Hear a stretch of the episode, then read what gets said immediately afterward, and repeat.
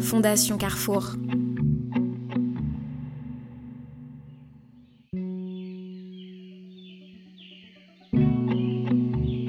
En voyage ou chez les autres, j'ai toujours vu mon père goûter tout ce qu'on lui mettait sous le nez.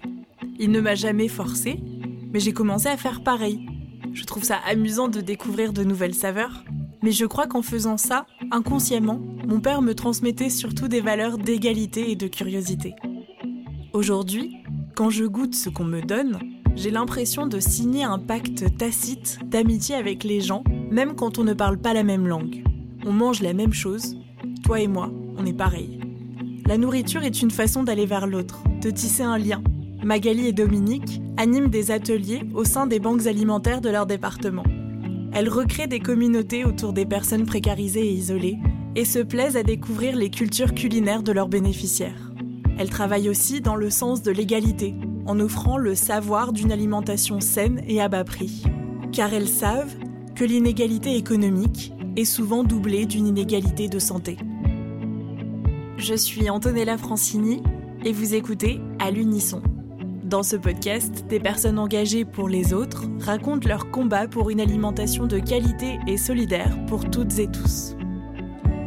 Pourquoi la nourriture est essentielle dans toutes les cultures? Pourquoi partout dans le monde on partage des repas en famille, entre amis, pour les grandes fêtes de notre société?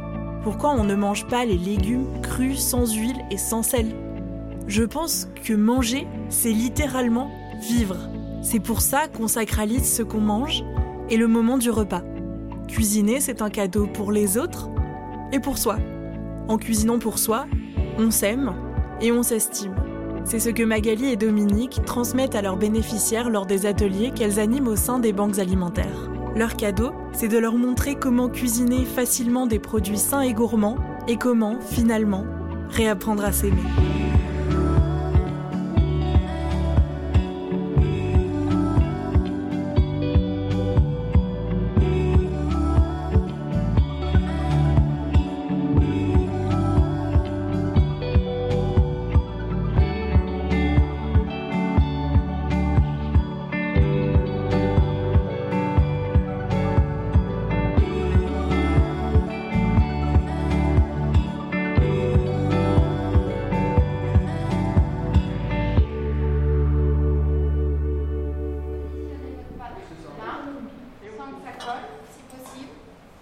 Je m'appelle Magali. Je m'appelle Dominique. J'habite à Nantes et je travaille à la Banque alimentaire de Loire-Atlantique depuis bientôt 14 ans. Je m'occupe des ateliers Bon Geste et Bonne Assiette. J'étais étudiante, j'allais terminer mes études et puis euh, donc il y a eu un poste qui s'est qui s'est libéré et voilà comment je suis entrée à la banque alimentaire euh, avant même d'avoir fini mes études. Ce qui est super chouette, c'est qu'on apprend autant qu'on peut nous en apprendre aux, aux gens.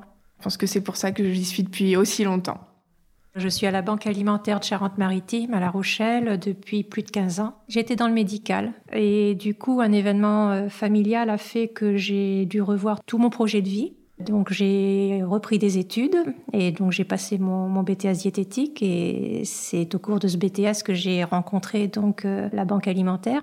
J'avais vraiment envie d'aider les gens. J'étais dans une autre approche et il me fallait vraiment un métier qui soit beaucoup plus social. Alors les, ateliers au départ, quand euh, j'ai commencé, c'était vraiment des ateliers cuisine que l'on proposait. À l'époque, c'était une fois par mois en général. Après, on a voulu se recentrer un peu sur l'aspect promotion de la santé. Et du coup, maintenant, on en est arrivé au cycle Bon Geste et Bonne Assiette, qui propose un cycle d'animation à peu près de six séances, où on alterne plus ou moins des séances d'animation prévention santé et euh, des ateliers cuisine, et aussi euh, de l'activité physique et une sortie, un dépistage diabète si on peut, enfin voilà.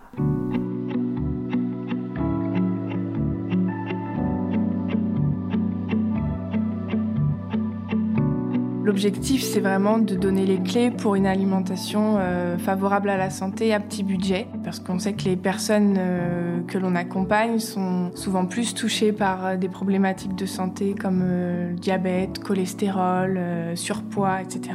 Et donc, nous, notre rôle, c'est de leur apporter des, conseils, toujours de façon ludique et adaptée Ça peut être euh, comment lire les étiquettes euh, des emballages par exemple, comment différencier les dates limites de consommation, dates de durabilité minimale pour éviter de gaspiller et donc de, jeter. Et donc voilà, c'est aussi un moyen de faire des économies, l'anti-gaspi. Tous ces conseils-là, comment comprendre le Nutri-Score, comment comparer entre les produits, où faire ses achats, connaître les produits de saison pour euh, acheter des produits de meilleure qualité au meilleur prix.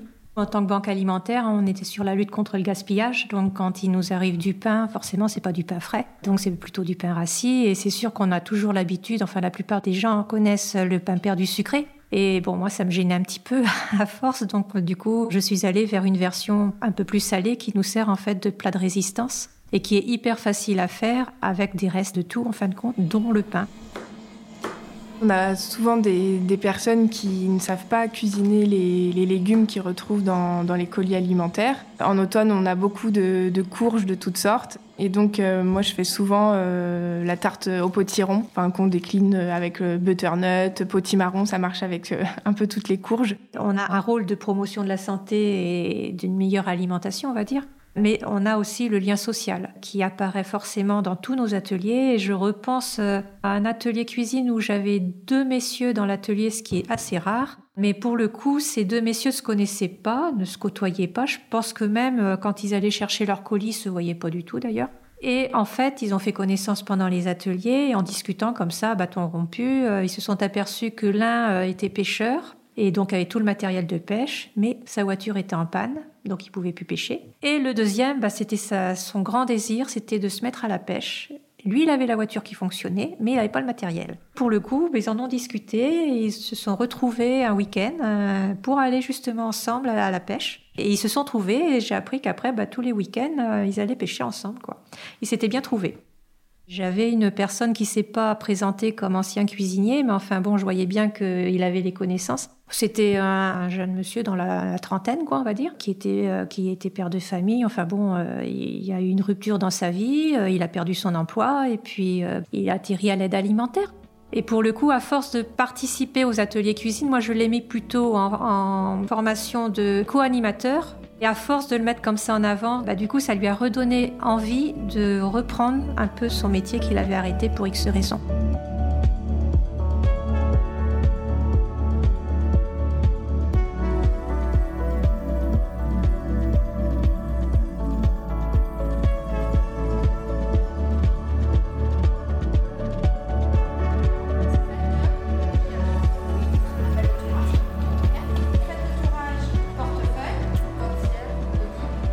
Que la précarité conduit souvent à, l'isolement et euh, à la perte de confiance en soi. Et donc euh, l'objectif au, au, travers des ateliers, c'est de créer du lien, de rencontrer d'autres personnes, de sortir de chez soi, passer un moment convivial. Par exemple, on a des personnes euh, qui arrivent au départ qui sont très réservées, renfermées sur elles-mêmes, au fur et à mesure des ateliers, on voit que les personnes euh, s'ouvrent. Même au niveau de la tenue vestimentaire, il y a des, moi j'ai des exemples, des, femmes par exemple qui, euh, pour la dernière séance ou on fait un, repas un peu festif par exemple et, qui viennent habiller euh, dans leur robe traditionnelle ou qui se maquillent, voilà, qui vraiment euh, pour ce jour-là euh, se font belles en fait vraiment. Et euh, bah, c'est aussi un moyen de mesurer pour nous que voilà, c'est comme ça qu'on redonne confiance en, elles aux, personnes. En situation d'aller chercher son colis lors d'une distribution, c'est pas facile de, d'ouvrir la porte, de, de demander de l'aide. Vraiment, ils peuvent plus faire autrement, donc ils sont obligés d'y aller. Mais franchement, ils y vont quasiment à contre-cœur, quoi. Et il y en a beaucoup qui arrivent et qui pleurent. Et c'est aussi difficile d'aller euh, la première fois au premier atelier cuisine parce que pour eux c'est quelque chose euh, d'inconnu. J'ai eu moi des, dames notamment qui sont arrivées en atelier cuisine euh, vraiment très très renfermées sur elles-mêmes, euh, quasiment, mais c'était physique, hein, en longeant les murs, en disant que non, elles n'étaient pas là pour cuisiner. À la limite, elles voulaient bien faire euh, la vaisselle, mais c'est tout ce, ce, dont elles se sentaient capables. Et au fur et à mesure des ateliers, elles se sont mises vraiment à cuisiner avec les autres et à commencer à parler aussi avec les autres. Elles ont pris confiance en elles. Et à la fin, euh, sur cet atelier-là, on présentait un buffet euh, donc aux élus de la commune. La dame qui était donc plutôt en retrait au tout début a pris la parole pour expliquer au maire euh, ce qu'on avait fait pendant toutes les séances. On a des populations très différentes dans, l'aide alimentaire, avec des personnes de tous horizons, de tout âge. Dans ces ateliers, on retrouve euh, ces personnes. L'idée, c'est de s'appuyer sur les connaissances et les compétences de, de chacun et de valoriser leur savoir-faire. Et euh, par exemple, souvent, on, on met en, en avant euh, dans un atelier la culture d'un des participants. Et j'ai souvent des femmes qui viennent des pays comme le Daghestan, Ouzbékistan. et en fait, elles sont super douées en pâtisserie souvent. C'est de l'art, leur gâteau, c'est magnifique. Et alors moi, je suis passionnée de pâtisserie, mais je j'ai pas leur talent. Et donc ben, finalement c'est vraiment euh, elles qui m'apprennent euh, elles font des, gâteaux euh, magnifiques on dirait de la, de la broderie presque. C'est tout en dentelle c'est je saurais pas redire le, nom du gâteau mais c'est un gâteau à base de pommes et, de cannelle avec un genre de, de pâte sablée ça fait comme des, petits croissants. Et puis ils sont tout décorés comme de comme de la dentelle. Et c'est délicieux J'ai eu notamment, je pense à une dame qui euh, voulait absolument euh, faire un cadeau, euh, alors qu'elle avait elle avait rien, quoi, je veux dire. Et donc, elle avait trouvé, comme j'avais parlé une fois, que j'aimais bien le thé à la menthe. Du coup, elle était arrivée avec sa théière, avec tout ce qu'il fallait pour faire un vrai thé à la menthe, avec le cérémonial, et elle nous a servi un super thé à la menthe. Et, et franchement, c'était magnifique parce que, comme elle me disait, je peux rien faire d'autre, alors j'ai pensé à ça. On essaie à notre niveau de lutter contre les inégalités sociales de santé. Après, forcément, on, ne va pas tout révolutionner en, quelques ateliers, mais en tout cas, c'est de, donner quelques clés que les personnes euh, s'en saisissent ou, pas. Ça, c'est elles qui, décident. Et puis, euh, essayer voilà d'améliorer un peu leur quotidien et de faire de l'aide alimentaire un support à l'insertion, à l'inclusion sociale.